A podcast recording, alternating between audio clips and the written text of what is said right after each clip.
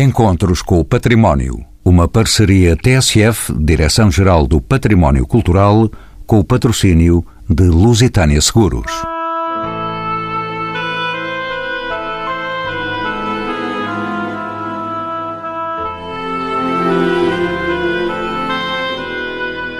Viviam-se os míticos anos do século XVI. O mundo da história recente ultrapassava os acontecimentos que marcaram este tempo fulgurante. Os portugueses, entre outros, mergulhavam nas misteriosas águas dos mares numa primeira globalização. No universo das artes, a Europa travava-se de diálogos e é assim que assoma a cidade de Coimbra João de Rouen e, como o seu nome indica, filho de terras galesas. Dos genes do pai, escultor e empreiteiro, nasce a vocação de João de Rouen, escultor e arquiteto e um notável humanista, criador da escola renascentista Coimbra. Deixou sinais impressivos na Igreja Matriz de Atalaia, em Tomar, e por toda a região de Coimbra. O Museu Machado de Castro é o colo de acolhimento deste esplendoroso ser humano, recordado nestes dias no colóquio que se veste de orgulho com uma Europa quase toda em Coimbra. São nossos convidados José Pedro Paiva, leciona cadeiras de graduação e pós-graduação de História de Portugal, História Religiosa e História da Cultura. Atualmente exerce as funções de diretor do Arquivo e da Faculdade de Letras da Universidade de Coimbra. Ana Alcoforado estudou História na Faculdade de Letras da Universidade de Coimbra. Especializou-se em Gestão da Administração Pública e é diretora do Museu Nacional de Machado de Castro. E Maria de Lourdes Craveiro é doutorada em História na especialidade de História da Arte. Exerceu funções de técnica superior no Museu Nacional de Machado de Castro, aqui em Coimbra, a quem pergunto porque é que o grande escultor e humanista João de Rouen ainda pouco conhecido entre nós. Quem era afinal João de Rouen? Bom, João de Rouen era um escultor e arquiteto eh, normando eh, que chega a Portugal em data imprecisa, mas está seguramente no país em 1528, eh, na Igreja da Atalaia, e a partir daí constrói todo um percurso eh, muitíssimo preenchido a partir das encomendas que lhe são feitas pelas eh, maiores instâncias de poder, particularmente sediadas em Coimbra em torno do Mosteiro de Santa Cruz, eh, da Universidade e do conjunto das ordens religiosas, em Coimbra e na generalidade do país, João de Roão haverá de preencher, eh, enfim, as necessidades eh, vitais no âmbito da religiosidade e da espiritualidade que preenche o país ao longo do século de todo o século XVI. É, de facto, um dos artistas mais consagrados no país, no Portugal do século XVI, embora ombreie com muitos outros artistas que vêm também de fora e vêm também de França, mas ele haverá de ser uh, o mais canónico na medida em que se estabelece em Coimbra em 1530 e é nesta cidade que fica ao longo de 50 anos trabalhando, ensinando e formando gerações sucessivas que irão prolongar uh, a maneira ruanesca muito depois da sua morte. Ana Conferado, bem-vinda de novo aos Encontros com o Património, como sabe, é no Museu Machado Castro, de que é diretora, que se realiza este colóquio. A escolha será lógica, tendo em conta a vocação de escultura deste equipamento. Que obras de João de Rouen podemos, eh, então, conhecer neste museu? No Museu Machado de Castro, eu quase diria que é a casa do João de Rouen. Temos um conjunto muito alargado eh, de peças do autor e da sua oficina e que ilustram as duas fases de produção do artista.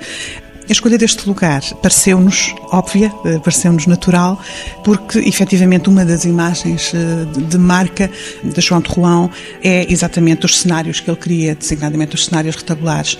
E o encontro vai decorrer exatamente na sala, no espaço que é ocupado. Que Aliás, está a decorrer. No espaço uh, da Capela do Tesoureiro, que é um espaço que é encimado pela capela, mas que é e onde estão expostos várias estruturas retabulares da João de Rouen e da sua oficina oficina e de alguns dos seus colaboradores e discípulos. Desde logo, alguns desses retábulos, desde logo uma das obras maiores, eh, que é a Capela do Tesoureiro, mas temos algumas obras eh, muito importantes da, sua primeira fase, Maria Madalena, Virgem com Menino, Santa Inês, mas depois temos obras absolutamente emblemáticas da segunda fase do autor, como, por exemplo, a Deposição eh, no Túmulo, que é uma peça, um conjunto escultórico de uma beleza e de uma qualidade fora de comum. Professor José Pedro Paiva, bem-vindo também aos Encontros com o Património. É do seu conhecimento que 2018 é o ano europeu do património cultural. Podemos, por isso, considerar que a personalidade criativa e o percurso artístico de João de Rouen lhe conferem uma dimensão europeia. De que forma, José Pedro Paiva? Eu talvez não seja a pessoa indicada para falar da projeção da obra de João de Rouen para espaços extra-europeus, uma vez que não me tenho dedicado ao estudo de João de Rouen.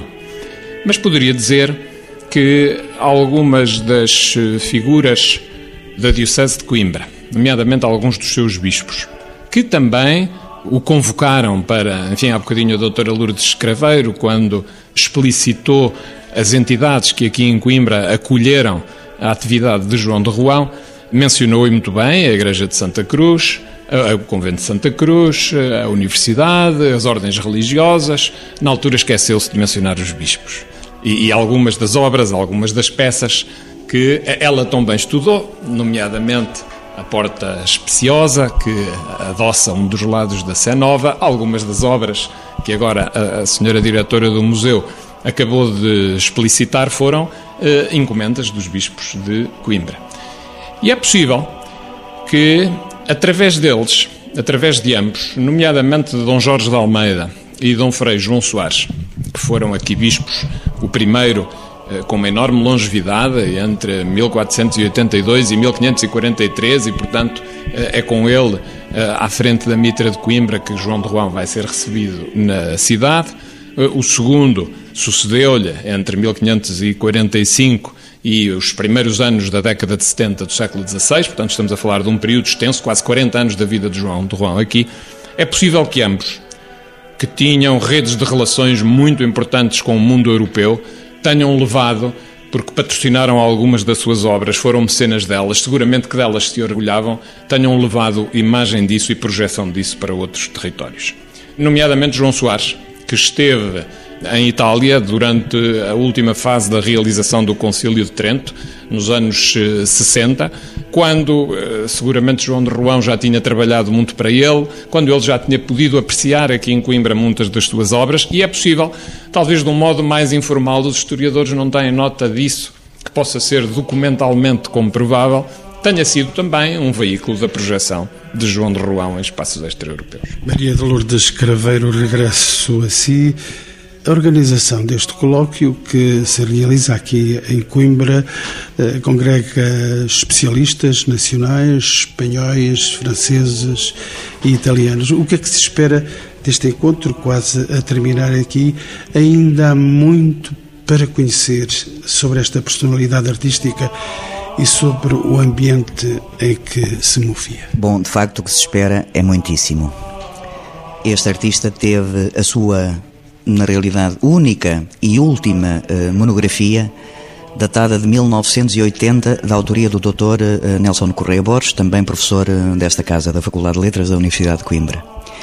E, portanto, decorridas todas estas décadas, é efetivamente mais que hora de voltar a concentrar todas as nossas atenções sobre o trabalho e o homem e o, o artista eh, dentro da cultura humanista do Renascimento, eh, no apuramento eh, de muita coisa que falta para conhecer sobre, sobre isso mesmo. E toda esta convocatória dirigida ao mundo, particularmente a Espanha, França e Itália, tem exatamente a ver com todo esse enredo de um percurso que aparentemente é líquido, mas na realidade não é. Uh, e é, e é nesse, nessa complexidade de um percurso e de uma cultura que ele traz uh, de Rouen, pois uh, a sua, o seu nome denuncia de imediato a proveniência da cidade normanda de Rouen, onde terá efetivamente aprendido todo um círculo científico porque de facto aquilo que realmente demarca a cultura artística entre a designada medievalidade eh, e a época moderna é efetivamente uma questão de ciência. Uma ciência eh, inscrita em todo um esforço de, obviamente, recuperação de, do conhecimento da antiguidade e que em Rouen se processa num caldeirão imenso e agitado de interferências com eh, a Itália porque em Rouen e particularmente no círculo do, do cardeal uh, e arcebispo de Rouen, Jorge d'Amboise, se posiciona toda uma, enfim, uma amálgama uh, cultural que é a um tempo um, herdeira uh, das convicções francesas e, por outro lado, também recebe nesse círculo, enfim, nobilitado um, do cardeal Jorge d'Amboise, recebe toda um, uma série de artistas italianos que procuram o território francês e ali eh, se relacionam com o poder também e divulgam, disseminam esses pressupostos italianos e eh, serão, serão exatamente esses pressupostos na prática artística que Rouen haverá de trazer para Portugal rapidamente. Ele sabe, Maria de Lourdes, eh, Craveiro João de Rouen, de origem francesa, já aqui o dissemos eh, pelo menos duas vezes. Em que data e de que forma ele chega, este artista, chega a Portugal? Conhecemos o seu percurso anterior? Não, uh, infelizmente não. Sabemos que ele vem de Rouen, sabemos que trabalha uh, aprende uh, nesse círculo de Rouen, nesse círculo de facto que conjuga uh, as heranças francesas com a influência italiana. Aliás, em Rouen trabalham muitíssimos, e são conhecidos os nomes, trabalham muitíssimos artistas italianos. Mas estamos no século XVI. Estamos no século XVI. E não conhecemos este homem? Temos muito para conhecer deste homem. Na realidade, aquilo que conhecemos é a partir da sua obra. E todas as conclusões uh, que nós podemos tirar sobre a sua, enfim, a sua dimensão enquanto homem e enquanto artista é a partir das suas obras. Há todo um mundo de informações que nos faltam uh, para podermos, enfim, um, cristalizar e consolidar verdadeiramente o que é ou o que seria Coimbra. No século XVI e neste período lato de 50 anos, entre 1530 e 1580, e perceber verdadeiramente qual é o grau de relacionamento entre Coimbra e Portugal uh, e a Europa. Seria uh, muitíssimo ativado uh, a partir de toda uma conjugação e de todo, todo um conjunto de périplos que são feitos entre Portugal e a Europa, passando evidentemente pelo território vizinho, a partir de todo um contexto que é político, que é económico, que é diplomático, nomeadamente a partir dos relacionamentos feitos a, primeiro na, na feitoria de Bruges e depois a partir dos inícios do século XVI e até 1548 na feitoria de Antuérpia, por onde passavam políticos, comerciantes, humanistas e, obviamente, artistas. E, portanto, todo essa, esse caudal de relacionamento que é efetuado hum, a partir do, entre Portugal e o norte da Europa tem, evidentemente, repercussões nessa gigantesca rede, porque é verdadeiramente uma rede de contactos que, onde Portugal talvez não seja tão periférico como normalmente fazemos crer. Juntando mais dados, José Pedro Paiva, que ambiente sociocultural é que encontra então João de Rouen aqui em Coimbra? Bom, a cidade de Coimbra, quando uh, Rouen por aqui esteve, era, como era se calhar o país, uma cidade uh, muito controversa. Aparentemente, seria uma cidade que nós poderíamos definir como pequena, teria cerca de 6 mil habitantes nos anos final dos anos 20 do século XVI. Poderíamos defini-la até como provinciana, um bocadinho rural, mas quando olhamos para outros indicadores percebemos que conjuntamente com esta dimensão pequena, local, regional da cidade, ela era uma cidade que estava nesta altura totalmente aberta ao mundo. Todas as grandes correntes, tendências, conhecimentos, movimentos que haviam no mundo circulavam por aqui. Sabia-se bem da circulação do pensamento protestante, havia informações que chegavam uh, com professores oriundos de Espanha quando vieram aqui para a universidade que cá se instala em 1537. Há uh, gente que chega da Flandres, que chega de França, artistas, comerciantes que por aqui circulam, muitos deles ligados a redes de cristãos novos instalados na cidade que os acolhem, com os quais contactam. Há informações amplas que chegam naturalmente da Índia, basta dizer que Dom Jorge de Almeida, por exemplo, foi irmão do primeiro vice-rei da Índia uh, e conhece bem essas preciosidades que chegam do mundo asiático. Há notícias, quando nós compulsamos, por exemplo, os registros paroquiais da cidade de Coimbra, que nos dão conta da presença grande, maciça de escravos na cidade que aqui se casam, que aqui batizam filhos.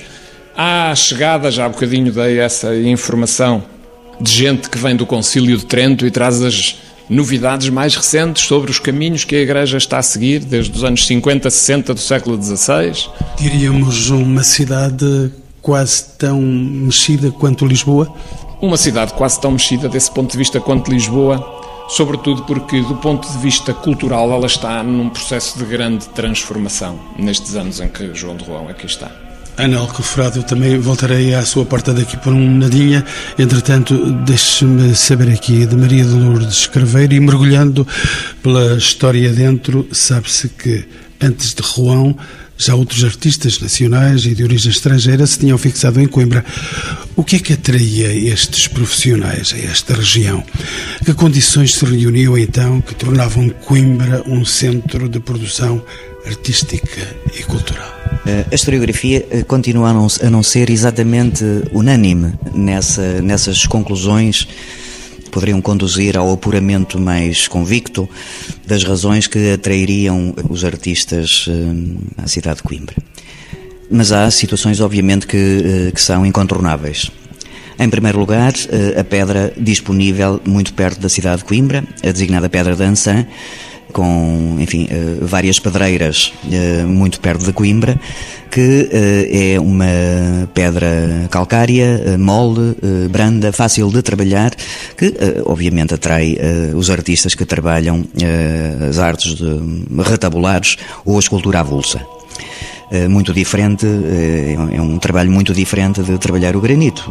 E, portanto, é mais duro, é mais, mais consistente. E, portanto, de alguma forma, Coimbra tem uma dívida com a Pedra de Ançã uma dívida eh, de internacionalização, desde logo porque a Coimbra uh, afluíam os artistas nacionais, mas a Coimbra chegaram também os artistas atraídos exatamente por essa natureza moldável da pedra dança.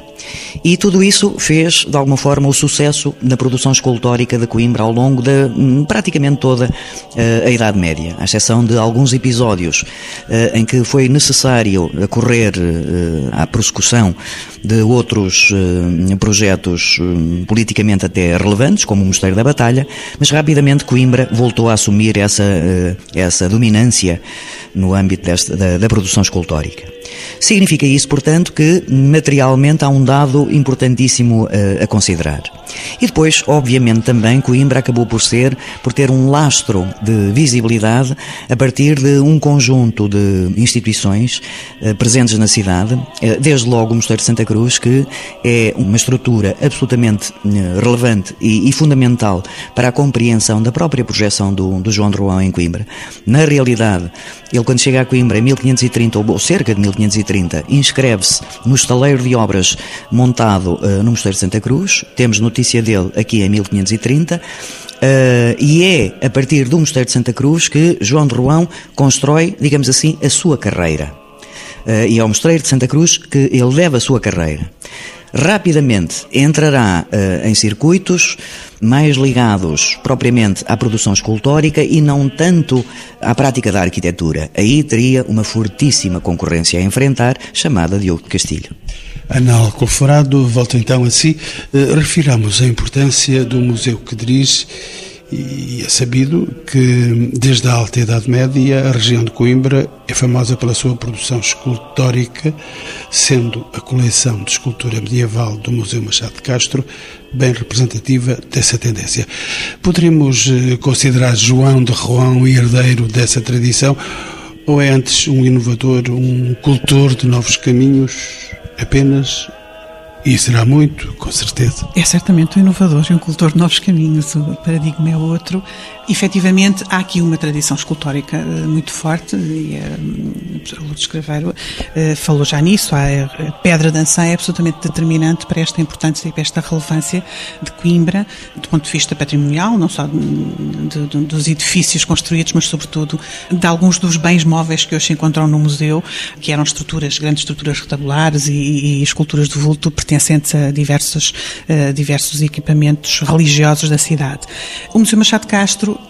é claramente o grande Museu Nacional da Escultura eh, e tem em João de Roão talvez um dos pontos, se não o ponto mais alto, não só pela sua qualidade artística, não só pelo facto de ser um professor, mas sobretudo também pela quantidade de obras que produziu e pela, exatamente por eh, uma das suas imagens de marcas de serem as estruturas, os grandes cenários construídos em estruturas retabulares, em microarquiteturas, dá-lhe uma monumentalidade e um destaque que efetivamente hoje tem, depois do, da, da, requalificação do museu, faz parte da própria imagem do museu. Uh, nós temos toda a escultura em pedra, ocupa uh, o piso zero do museu, uh, a ala mais emblemática, em diálogo com algumas pré-existências do próprio edifício e toda ela circula em torno de uma das obras-primas da arquitetura e de escultura de João de Roão, que é a Capela do Tesoureiro. Já lá iremos a essa Capela do Tesoureiro, mas antes Maria de Lourdes Craveiro,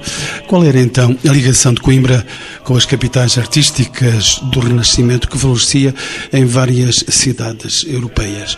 Habitualmente tendemos a considerar Portugal como um país periférico e marginal em relação às vanguardas artísticas. Era assim de facto? Ou este desenvolvimento também contaminou o nosso país? E de que modo? Bom, já foi referido aqui pelos vários participantes neste programa de facto essa capacidade de ligação em rede de Portugal e Coimbra às grandes capitais europeias da cultura e às grandes uh, construções culturais do humanismo renascentista. Não há nenhuma dúvida que Coimbra, a partir dos institutos fortíssimos que tinha, como, de facto, uh, volto a realçar o Mosteiro de Santa Cruz e muito rapidamente a Universidade, mantinha as mais elevadas uh, e qualificadas relações com a Europa, onde era preciso estar articulado. A partir de deslocações de membros das comunidades religiosas e membros dignatários uh, da Igreja, a partir da ligação de figuras que tiveram um papel fundamental em Coimbra, com, por exemplo, a França, e eu estou a recordar-me de Frei Brás de Barros ou uh, Diogo de Mursa, uh, reitor da Universidade de Coimbra, uh, que estudaram em Paris. Portanto, a partir da construção por via da vontade régia de bolsas de estudo de artistas que eh, podiam estadiar eh, nas grandes capitais francesas ou italianas, eh, de facto temos toda uma rede montada que prova bem que Coimbra não estava de forma nenhuma afastada daquilo que se passava eh, na Europa culta de, do século XVI. Maria de Lourdes, eh, mas olhando ainda mais de perto João de Rouen, a par da sua qualidade e da variedade da sua obra como escultor, João de Rouen foi também arquiteto, projetando obras modelares do Renascimento coimbrão. Qual era, afinal, a vertente predominante deste artista? A escultura ou a arquitetura? É uma belíssima questão e não é uh, uma questão que seja fácil responder. De qualquer forma, eu estou uh, cada vez mais convencida de que é, na realidade, uma falsa questão.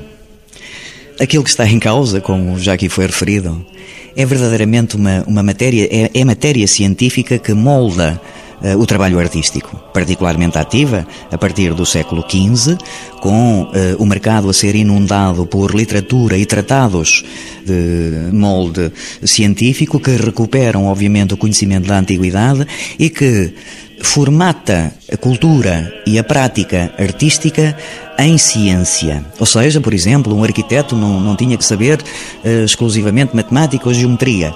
Um arquiteto teria de dominar tantas outras ciências, e isso é, aliás, uma herança que vem de Vitrúvio, teria de dominar outras tantas ciências que aparentemente nada têm a ver com a prática da arquitetura, como a música, como a botânica, como toda uma série de áreas que efetivamente prepararam os artistas para o enfrentamento de várias modalidades. Basta olharmos para a prática efetiva e real de tantos artistas do mais consagrado Renascimento europeu e italiano.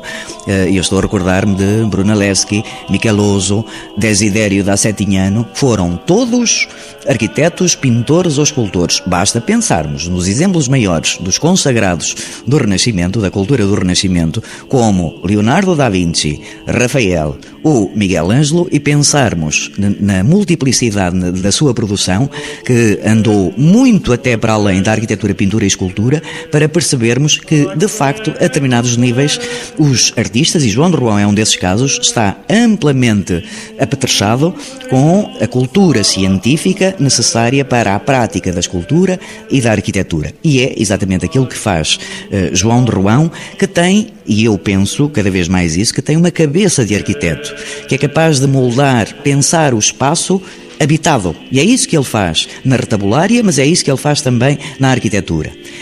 Eu penso que, de facto, quando João de Roão chega a Coimbra, a sua primeira obra é uma obra de arquitetura, é o portal da, da Igreja da Atalaia, eh, muito perto de Tomar. A primeira eh, a, sua prima, a primeira conhecida uh, em Portugal. E rapidamente é trazido uh, pela mesma uh, encomenda dos Menezes, é trazido para a Zona Centro e em 1530 está integrado na, no estaleiro do Mosteiro de Santa Cruz. E a partir daí nós conhecemos-lo de imediato a fazer obra de escultura uh, e arquitetura. Ele, na realidade, tem de facto essa cabeça que lhe permite pensar o espaço e a articulação com a escala uh, do homem. É verdadeiramente um artista que se inscreve na, na cultura humanista. Rapidamente também, ele fará obra de arquitetura. O Dr. José Pedro Paiva referiu há pouco o Colégio das Artes. Ele, de facto, faz um projeto. Até que ponto ele foi seguido, não, não, é uma situação que está por esclarecer. Faz um projeto para o Colégio das Artes que uh, o seu principal, André de Gouveia, defende acaloradamente, mas é barrado por Lisboa. O projeto que ele faz é barrado, nomeadamente, por João de Castilho uh, e por Miguel da Ruda. Porquê é que é barrado?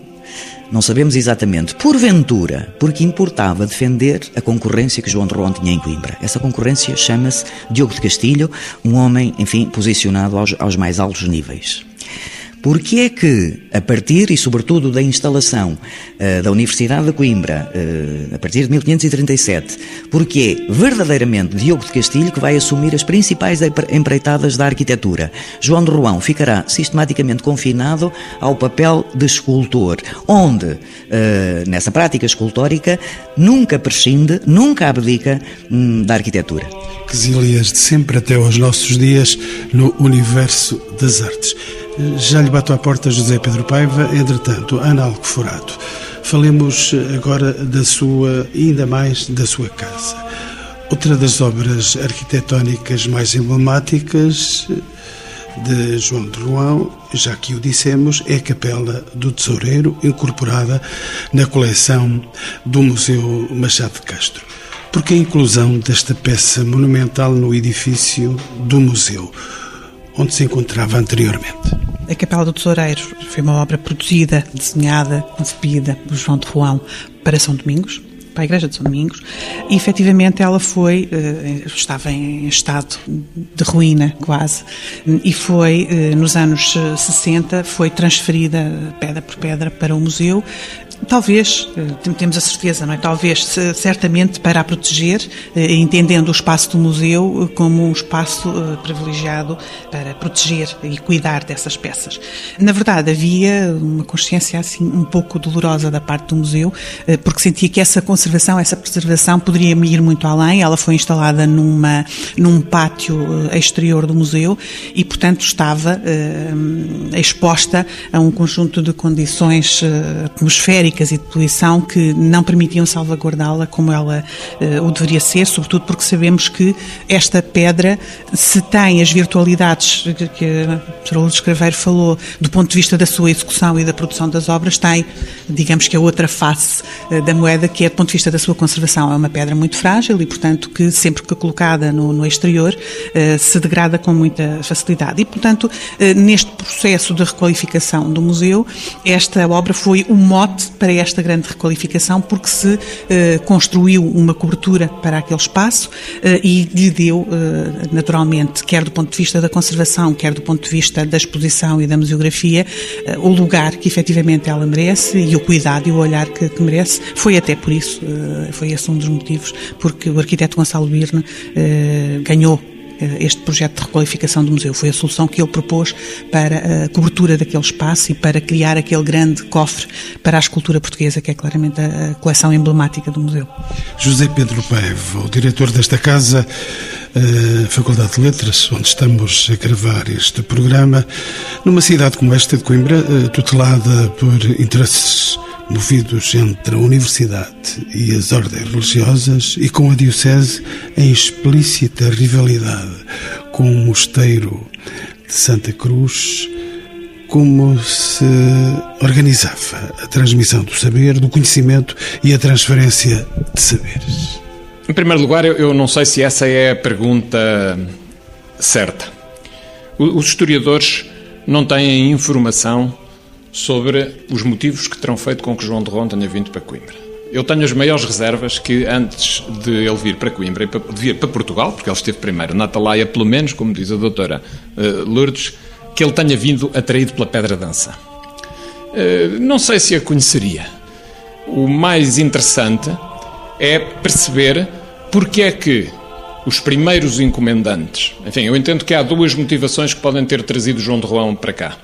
Ou ele veio pelo seu pé, seria um jovem quando veio à procura, enfim, da, da capacidade de mostrar a sua expressividade artística, mas seria seguramente muito jovem, ele ainda viveu cá mais de 50 anos, nós não sabemos a idade dele, quando nasceu, quando morreu, mas tendo aqui vivido 50 anos, eh, veio para cá eh, novo, ou veio pelo seu próprio pé, ou então veio seguramente, a mim parece, aquilo que era mais natural veio por encomenda dos Menezes que o quiseram pôr a trabalhar na Igreja da Atalaia e que tinham naturalmente, como uma família ilustre, nobre, relações com todo este mundo que há bocadinho a doutora Lourdes Craveiro explicitou.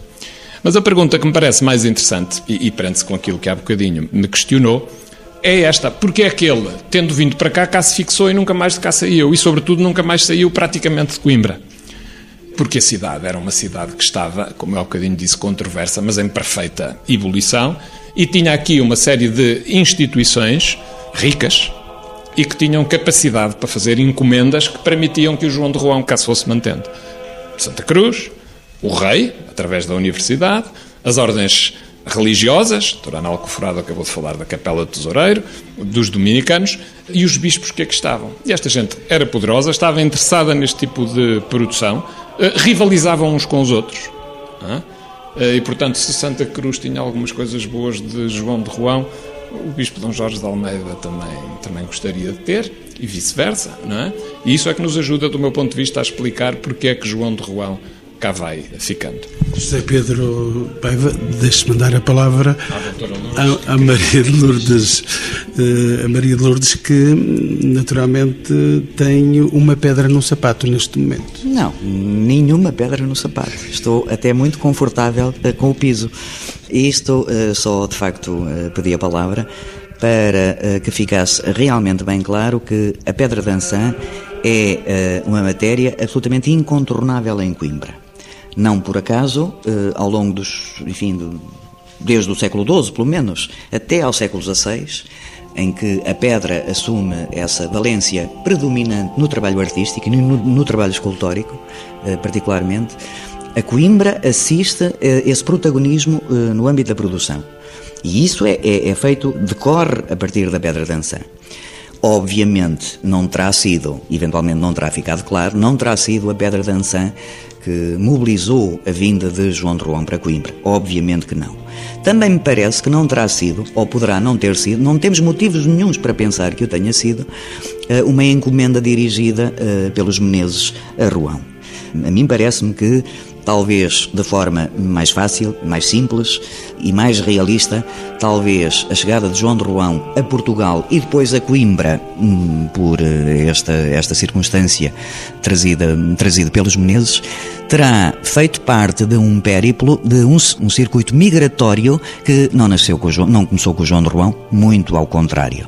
Desde o século XV são bem conhecidas uh, todas, todas essas rotas que artistas de Espanha, de França, da Itália, da Flandres, da Alemanha fazem em direção a Portugal e exatamente tudo isto tem a ver com a dimensão estratégica que Portugal assumiu, uh, particularmente visível nos séculos XV e XVI e que mobilizaram centenas de artistas em direção a Portugal, uh, tentando a obtenção de melhores condições de trabalho, não temos nenhuma dúvida. E, portanto, porventura, Rouen terá sido um desses casos. Muito antes deles, chegar, chegaram cá artistas como Olivier Degan, como Nicolau Chantrenne, que prepararam, obviamente, todo um território cultural de uh, aceitação e receptividade um, aos artistas que, enfim, que chegaram, que continuaram a migrar para Portugal e para Coimbra, atraídos, sim, também uh, pela Pedra Dançã, mas atraídos, evidentemente, por todo um círculo cultural e uma dinâmica construtiva ativa na cidade de Coimbra, com o Mosteiro de Santa Cruz primeiro e depois com a Universidade e com, evidentemente, claro, eh, a Diocese de Coimbra, portanto, eh, atualizadíssima relativamente a todo um receituário eh, formal, conceptual, no âmbito hum, da Europa do Renascimento. Não, Recoforado, quer ainda tocar na pedra dança? Um pouquinho, apenas reforçar um bocadinho aquilo que, que a Dora Luz Escrever acaba de dizer e lembrar que, efetivamente, nós temos bastantes documentos que uh, atestam uh, encomendas de obras, mas uh, outros, vamos aliás, temos aliás no museu uma pequena, também no âmbito desta, deste, deste encontro, uma pequena exposição com alguns documentos que nunca estiveram expostos, quase todos relativos à, à Capela do Tesoureiro, mas também a outras obras e encomendas de, de João de Roão e algumas em que ele assina como testemunha, e uma dessas, uma dessas obras foi uh, a última ceia de Odar, e lembrar que, uh, efetivamente, há um documento na Biblioteca Pública do Porto que fala na vinda de três escultores, e que um deles é este uh, Odar, e que o refere como escultor de barro primo. Portanto, este era a exceção efetivamente ele vinha, mas havia um que era exceção, que não vinha uh, trabalhar na pedra, mas sim no barro. E uh, é conhecida também uh, todas as, as, relações pessoais, até de, de Frei Brás de Barros, o grande reformador de Santa Cruz, com Jorge Tamboise. Portanto, certamente que há aqui um, uma indicação, e isso é notório pelo facto de aparecerem vários artistas vindos da mesma zona, um deles especificamente para trabalhar no barro. Portanto, há uma exceção que vem para Coimbra, mas sabia-se efetivamente que Coimbra tinha um material uh, de excelência e, portanto, isto só para reforçar aquilo. Penso que estaremos todos mais ou menos alinhados relativamente a este, a este assunto. Não sei se estaremos tão alinhados se eu lhe perguntar que numa civilização dos cliques, com gente uh, atrás da imagem, uh, perseguindo as imagens, o seu Museu Machado de Castro, que é um dos melhores do mundo, ainda é capaz de conquistar os olhares dos mais jovens? Tem mecanismos para isso? Tem sido, sobretudo, ou tem, tem tido algumas estratégias nesse sentido, eh, mais recentemente. Eh, ainda no início desta semana tivemos eh, uma equipa da Google Arts a fazer toda a filmagem de, de alguns espaços, ou da grande maioria dos espaços do museu, para disponibilizar esses conteúdos, essas imagens.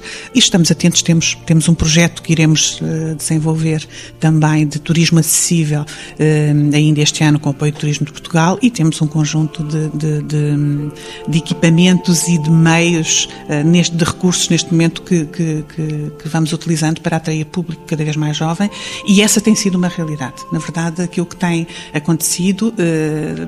Quase todos pensamos que, que há uma, uma tendência para que os públicos do museu sejam públicos eh, maiores, como dizem os nossos amigos espanhóis, mas essa não é a realidade quando confrontados com os números de visitantes. A grande maioria dos visitantes são visitantes jovens. E se me permitem uma última questão para os meus três magníficos convidados. Começo por si, Maria de Lourdes Craveiro, doutorada em História eh, da especialidade da História da Arte. Durante alguns séculos, como sabe, Coimbra foi uma cidade onde o conhecimento e as novas tendências artísticas se cruzavam e impulsionavam positivamente a sociedade. É assim nos nossos dias? Ainda temos hoje a Europa quase toda em Coimbra? É eh, uma pergunta delicada. Sobretudo delicada. Eh, eu diria que a confluência da Europa quase toda em Coimbra faz-se todos os dias e constrói-se todos os dias. Coimbra tem, culturalmente, eh, alguns problemas a resolver, eh, não apenas na Universidade, não apenas pela Câmara Municipal de Coimbra, eh, mas talvez por uma cultura pela qual devamos trabalhar. Uma cultura que passa ao exercício cotidiano da cidadania, uma cultura que passa, obviamente, muito pelos bancos da escola e da universidade, eh, mas uma cultura que se instale eh, e uma cultura que seja reivindicativa de mais e melhor. E porventura, eh, em Coimbra, haverá ainda muito a trabalhar. E para isso, a Universidade, o Museu Machado Castro e tantas outras instituições teremos de continuar, de facto, a, a trabalhar nesse sentido. Ana Alcoforato é diretora do Museu Machado Castro, como já aqui dissemos, onde se realiza e está a realizar e a terminar este colóquio. Ainda temos hoje a Europa quase toda em Coimbra?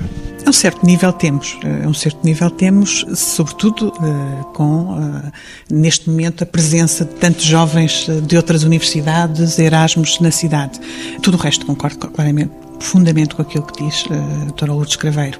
Coimbra tem um caminho muito longo ainda a fazer, uh, tem uma realidade completamente nova do ponto de vista cultural, do ponto de vista turístico e que necessita de agarrar com uma estratégia concertada com todas as instituições, que é aquilo que ainda não existe, na verdade, esta estratégia concertada existe muito trabalho feito do ponto de vista interinstitucional, temos trabalhado nós, no museu, com a Universidade, com a Faculdade de Letras, com todas as faculdades, todos os serviços, temos muitos projetos em comum, temos muitos projetos uh, transversais e, portanto, uh, e interdisciplinares, mas na verdade tem que haver uma estratégia da cidade e para a cidade, muito acertada com todas as instituições que ela fazem parte.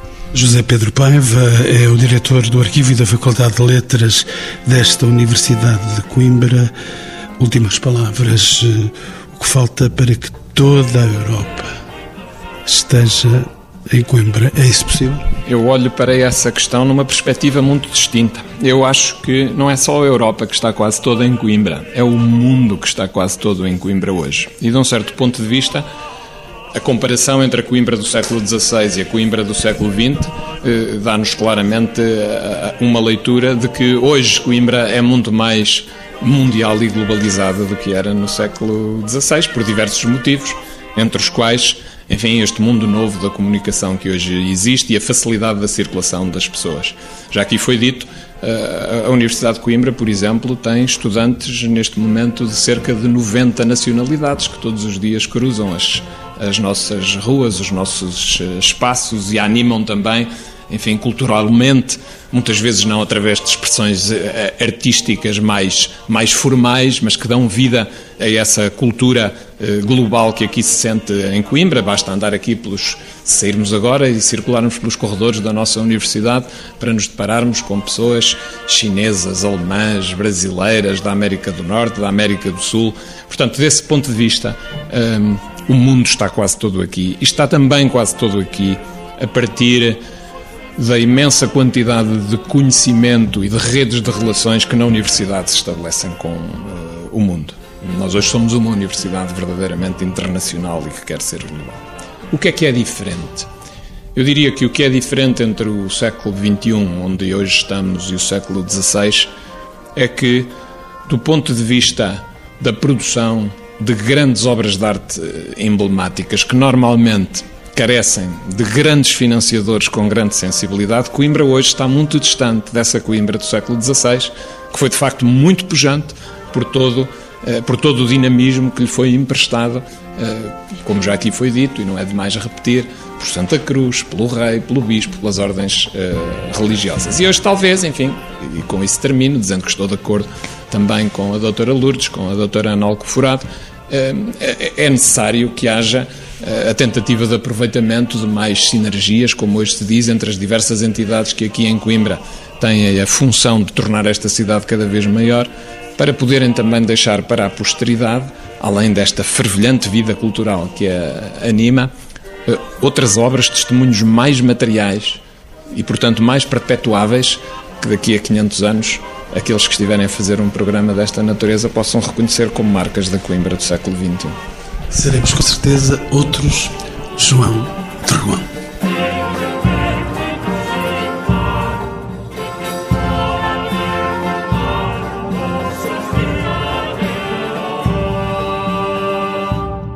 Encontros com o Património. Uma parceria TSF, Direção-Geral do Património Cultural, com o patrocínio de Lusitânia Seguros.